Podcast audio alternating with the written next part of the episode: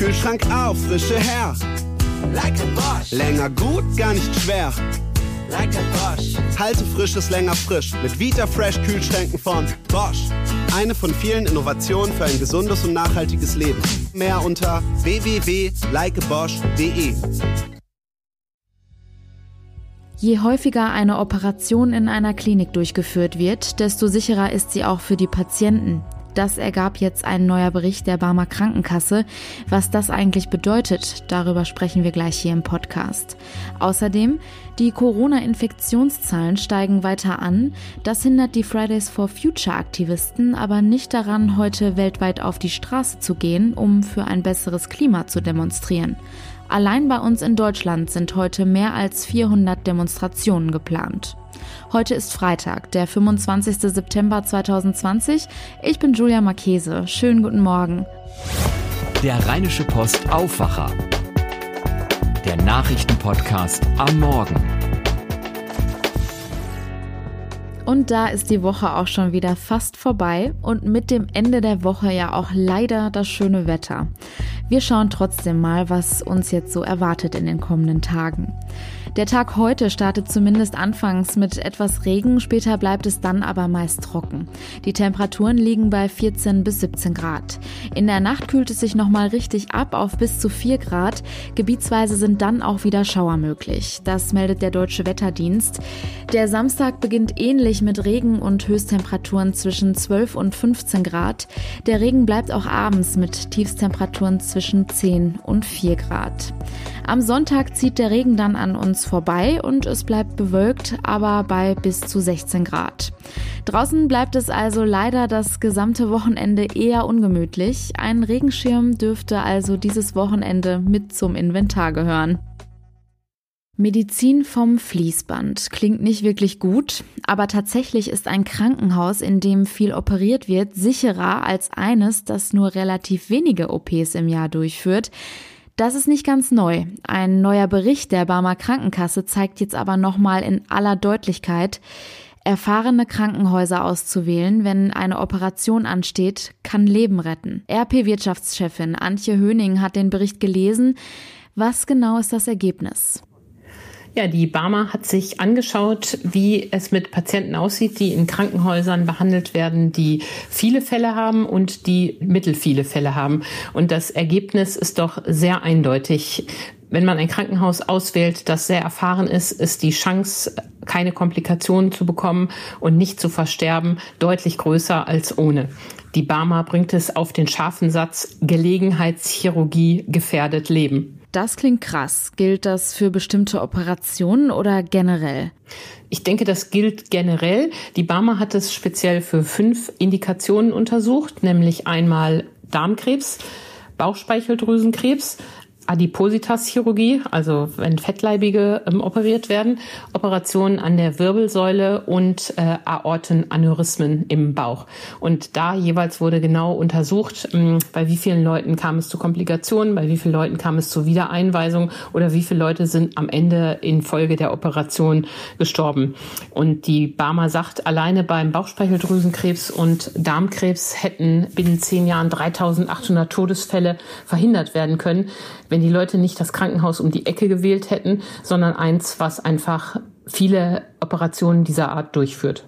Nennt der Report denn auch Ursachen dafür? Naja, es ist die Erfahrung der Operateure, es ist die Erfahrung der Pflegekräfte, mit so etwas umzugehen. Am Ende ist es wie im normalen Leben. Ein Bäcker, der schon 100 Vollkornbrote gebacken hat, ist besser als einer, der es ähm, zum ersten Mal macht. Die Ärzte können entsprechend auch mit Komplikationen in der OP, in der Nachsorge besser umgehen. Und das Problem ist eben in Deutschland, dass zu viele Krankenhäuser zu vieles machen. Der goldene Weg ist eigentlich Spezialisierung. Also die Krankenhäuser, und das ist ähm, eine Forderung, die schon lange erhoben wird und durch diese Zahlen wieder belegt wird. Die Krankenhäuser müssen sich mehr spezialisieren. Das wäre finanziell alles günstiger und es wäre für die Menschen, für die Patienten deutlich gesünder, deutlich weniger riskant. Aber du hast es gesagt, die Menschen gehen gern ins Krankenhaus nebenan, weil dort Freunde und Familie nah sind und die Wege kurz. Ja, so ist es. Ähm, aber gerade bei planbaren Operationen sollte man doch sich auch informieren, welche Krankenhäuser für welche Operationen besonders geeignet sind und diesen naheliegenden Weg nicht wählen. Bei Notfallsituationen hat man natürlich keinen Einfluss. Da entscheiden die Rettungsdienste, wo sie hinbringen. Da muss es ja auch oft schnell gehen. Da ist das entscheidend. Aber bei planbaren Operationen, und dazu gehören ja auch viele Krebsoperationen, dazu gehören Knie und Hüfte, lohnt es sich zwingend, sich zu informieren. Und oft helfen da auch die Krankenkassen. Also die AOK Rheinland zum Beispiel führt auch jedes Jahr eine Untersuchung durch und sagt dann für die Region, was sind die besonders guten äh, Krankenhäuser für diese ähm, Eingriffe. Also als Kassenpatient lohnt es sich da in jedem Fall bei der eigenen Kasse nachzufragen, was ist eure Erfahrung, wo haben die viel Erfahrung die Barmer hat dafür auch noch interessante Beispiele. Also es gibt beim Stichwort Darmkrebs, was ja einer der häufigsten Krebsarten in Deutschland ist, gibt es eben Krankenhäuser, die operieren 198 Fälle im Jahr. Das ist wenig. Oder sie operieren 428 Fälle im Jahr. Und man kann sich vorstellen, wenn jeden Tag da dreimal so viele Leute durch den OP geschleust werden und behandelt werden, dass da einfach die Erfahrung für alle Eventualitäten deutlich größer ist. Der Ratschlag ist also bei der Krankenkasse nachfragen oder direkt beim Krankenhaus schauen, wie viele der jeweiligen Operationen dort pro Jahr durchgeführt werden. Richtig? Genau, eigentlich müssten die Krankenhäuser das in ihren Berichten, Qualitätsberichten auch ausweisen. Das verstecken die nur auch gerne geschickt. Ähm, eigentlich müsste die Reise dahin gehen, dass es transparent zu sehen ist. Wir machen so und so viel Blinddarme pro Jahr, so und so viele Mandelentzündungen und solche ähm, Komplikationsraten. Da drücken die sich so ein bisschen drum herum. Politisch liegt dahinter die schwierige Debatte, dass kein Politiker ein Krankenhaus schließen müsste. Das müsste allerdings unbedingt sein. Diese Wald- und Wiesenkrankenhäuser, die alles machen, haben im Krankenhaussystem der Zukunft keine Berechtigung.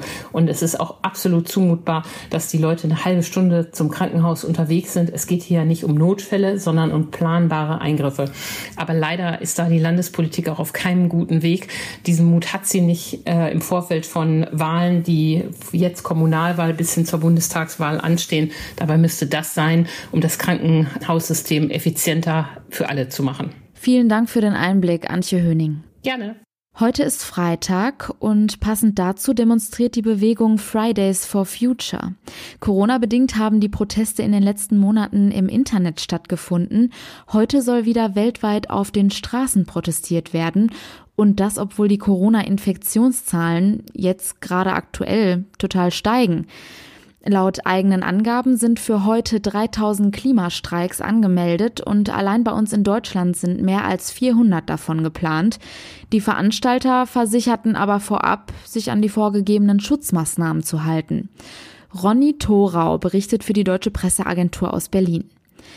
Das kommt ja jetzt doch alles irgendwie überraschend. Kann man die heutigen Proteste als sogenanntes Comeback von Fridays for Future in der Corona-Krise sehen? Ja, die letzten Monate gab es ja überwiegend keine wöchentlichen Klimastreiks mehr, zumindest nicht auf der Straße. Statt Hunderttausenden bis Millionen weltweit auf der Straße wurden die Klimaproteste ins Netz verlagert. Netzstreik fürs Klima nannte sich das dann zum Beispiel. Oder hier und da wurde auch mal ein kleineres Klimacamp irgendwo aufgeschlagen. Nun aber also wieder ein Aufruf zum globalen Klimastreik auf der Straße. Straße. Weltweit soll es rund 3000 Demonstrationen geben. In Deutschland allein insgesamt 400. Aber selbst die Klimaaktivisten sind vorsichtig, was so die Zahl der Teilnehmer angeht. Das sei wegen Corona schwer einzuschätzen. Und man muss ja auch sagen, schon vor Corona war die Zahl der Freitagsdemonstranten ja nicht mehr ganz so groß und eher rückläufig. In Berlin wurde zum Beispiel eine Mahnwache am Brandenburger Tor und mehrere Fahrraddemos angemeldet. Wie Corona-sicher sollen oder besser gesagt können solche Aktionen eigentlich ablaufen? Also die Aktivisten sagen, sie hätten engen Kontakt mit den Behörden und würden auf Abstände bei den Demos und auf die Einhaltung der Maskenpflicht streng achten. Man plane da kreative Aktionen, um den Protest gegen die Klimapolitik deutlich zu machen, aber dabei niemanden zu gefährden. Der Demotag heute soll auch nur der große Auftakt sein für ein ganzes Protestwochenende unter anderem auch von Kohlekraftgegnern und Tagebaubetroffenen. Da soll es zum Beispiel am Tagebau Garzweiler Proteste geben und auch von zivilem Ungehorsam ist die Rede. Warum gehen die Klimaaktivisten denn jetzt wieder auf die Straße? Naja, zum einen sagen die Umweltaktivisten, die Klimakrise ist eigentlich die größere als die Corona-Krise, auch wenn sie jetzt eben aus dem Bewusstsein so ein bisschen verdrängt wurde. Und sie werfen der Politik zum Beispiel auch vor, die Corona-Krise teilweise zu missbrauchen, um beim Klimaschutz Rückschritte zu rechtfertigen. Und da sollen die Streikaktionen jetzt eben zeigen und ein Signal setzen, dass man nicht eine Krise dadurch bekämpfen dürfe, dass man eine andere Krise befeuert. Man merkt also, wie groß und dringlich der Wunsch nach Veränderung ist. Danke, Ronny Thorau. In NRW sind heute an die 100 Veranstaltungen geplant, mit Schwerpunkten in Bonn, Köln und am Düsseldorfer Landtag. Schauen wir jetzt noch auf die Themen, die heute außerdem noch wichtig sind. Die Opfer von sexuellem Missbrauch in der katholischen Kirche sollen künftig Ausgleichszahlungen von bis zu 50.000 Euro von der Kirche erhalten. Das hat der Vorsitzende der Deutschen Bischofskonferenz Georg Betzing gestern zum Abschluss der Herbstvollversammlung in Fulda mitgeteilt. Es handle sich dabei um Einmalzahlungen, die individuell für jeden Betroffenen durch ein unabhängiges Entscheidungsgremium festgelegt werden. Zusätzlich können Betroffene jetzt schon Kosten für Therapien und Paarberatungen erstattet bekommen. Im Kampf gegen die zunehmend drohende Arbeitslosigkeit in der Corona-Krise besucht Bundesarbeitsminister Hubertus Heil die Bundesagentur für Arbeit in Nürnberg. Durch die Kurzarbeit konnte der Arbeitsmarkt zwar stabilisiert werden, jedoch führte das auch zu Mehrausgaben der Bundesagentur in Milliardenhöhe. Sie fordern nun einen staatlichen Zuschuss, um diese Lücke schließen zu können. Die fünf Kinder, die in Solingen mutmaßlich von ihrer Mutter umgebracht wurden, sind inzwischen beigesetzt worden. Das teilte NRW-Innenminister Herbert Reul gestern in Düsseldorf mit. Die zuständige Mordkommission arbeitet derzeit noch daran, den Fall lückenlos aufzuklären. Das Sorgerecht für den einzigen überlebenden Sohn sei seinen Eltern aber inzwischen entzogen worden. Gegen die 27-jährige Mutter war ein Haftbefehl wegen fünffachen Mordes erlassen worden. Für Shisha-Bars in NRW gelten künftig strengere Regeln. Grund sei die Gefahr von Kohlenmonoxidvergiftung. Betreiber sollen dagegen nun hochwirksame Lüftungsanlagen einbauen, Warnschilder an Eingängen anbringen und Kohlenmonoxid-Warngeräte in sämtlichen Gasträumen anbringen. Die Regierung begründet ihre Vorgaben in dem Erlass mit dem lebensbedrohlichen Kohlenmonoxid-Vergiftungen, zu denen es in den letzten Jahren deutschlandweit immer wieder gekommen sei. In Erfurt werden heute die besten Kinderfilme mit dem Goldenen Spatz ausgezeichnet. Zwei Jurys mit insgesamt 29 Kindern haben dafür in den vergangenen Tagen fleißig die Wettbewerbsbeiträge gesichtet. Im Rennen sind 36 Filme, darunter Dokumentationen, Serien, Spielfilme und auch Animationsfilme. Wer nicht vor Ort sein kann, die Preisverleihung wird ab 16 Uhr live im Internet übertragen.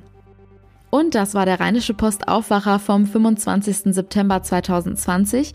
Wenn ihr uns etwas sagen möchtet, schreibt uns wie immer gerne an aufwacher.rp-online.de. Mehr Nachrichten gibt es dann in unserem Aufwacher News Update am Nachmittag und natürlich jederzeit auf RP Online. Ansonsten sind wir natürlich ab Montag wieder mit den aktuellen Nachrichten aus NRW und dem Rest der Welt für euch da.